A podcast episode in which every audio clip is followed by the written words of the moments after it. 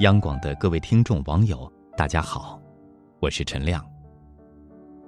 你有没有想过，我们平常所经受到的一些批评、干预和否定，都是来自哪里呢？梳理一下就会发现，都是来自和我们具有亲密关系的那些人，比如父母、另一半，或是你的上级。其中，父母和另一半是情感亲密，上级或其他同事叫社会亲密。毕竟，他们需要为你的某个人生阶段负责。简单一句话，这是为你好。曾经也想过实现梦想，但父母可能会让你去国企。虽然工资少点儿，但是挺稳定。后来，你努力工作。对一个方案仔细钻研后，领导却回应：“这是什么东西？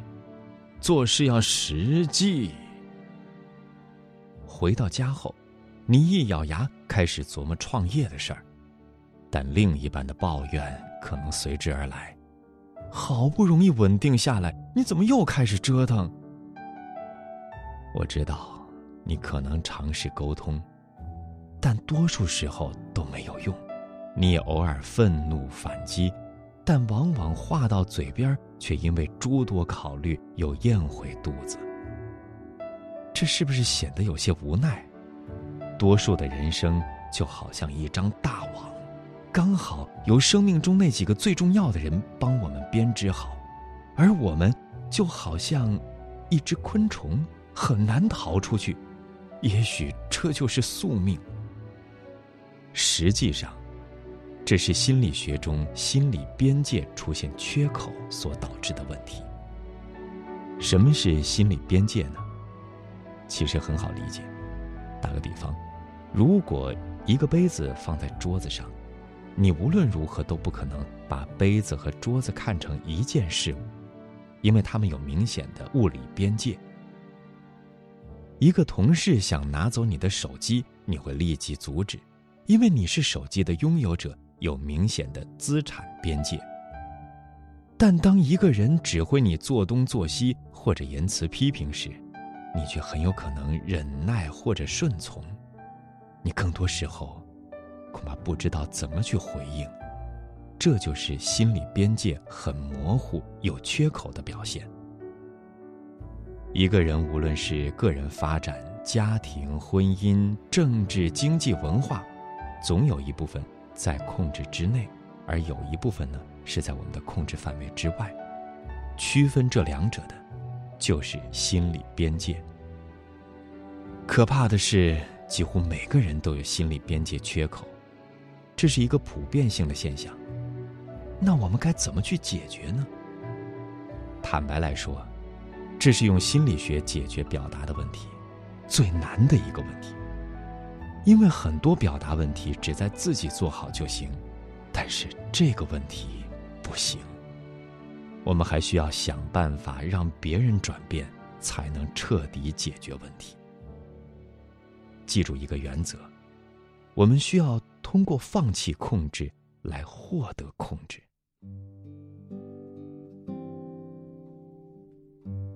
你看，改变别人是最难的。但顺着别人的思维惯性，用借力打力的方式，也许可以让问题迎刃而解。这听上去可能会有些让人迷糊，但实际都是一些可以操作的技巧。比如，一位父亲为了训练儿子数学，买了一本习题集，每次他撕下一页来给孩子做。以前都是父亲选哪页，儿子就得做哪页，儿子完全被动。有一天，这个孩子说：“能不能让自己选一页？”父亲说：“可以啊。”从此以后，都是他自己来选择做哪页。父亲让儿子得到了控制错觉，做题的愉悦感和积极性都提高了。而实际上呢，这个孩子反正也得做完这么一本习题集。再比如说，女生常常抱怨男生太忙，没有时间陪自己。男生是不是可以这样说呢？我也意识到了这个对于我们家庭不好，那你帮我想想，你感觉是我的工作方法出了问题，还是我的时间管理出了问题？听到这儿，女生可能会立即缓和下来。我倒不是觉得有什么问题，只是看看能不能让效率更高，或者换个思路。看到了吧？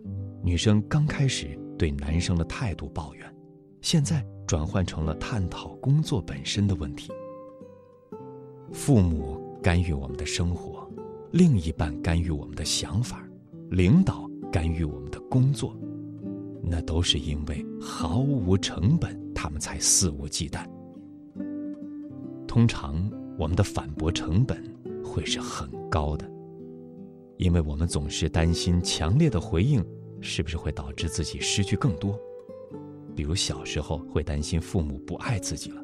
恋爱时担心另一半会离去，不敢反驳领导，则是担心没办法升职加薪。这还是一种心理边界模糊的表现。尽管这些人和我们有亲密关系，但是我们应该为自己努力和负责，而不是把所有选择权都交到他们手上。我们需要明白彼此的角色，他们。只是我们某段人生路上的代理人，而不是我们的决策者。之前可能会担心有些事儿不说的话，自己觉得憋屈；说了的话，又怕别人不快乐、不接受。其实，还是自己内心不够强大的表现，无法做到坏情绪自我消化，也无法做到心无旁骛、不畏人言。村上春树曾经说：“人长大了就应该做到不动声色。你要明白，不是所有的事情都要管，也不是所有的鱼都要生活在同一片海里。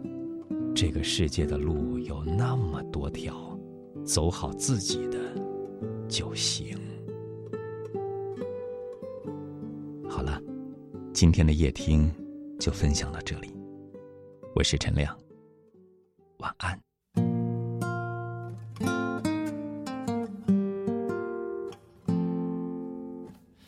可能是转角的便利店，大夜班两点或三点，在收音机的旁边，想着新球鞋，点着别人的。钱不发一言，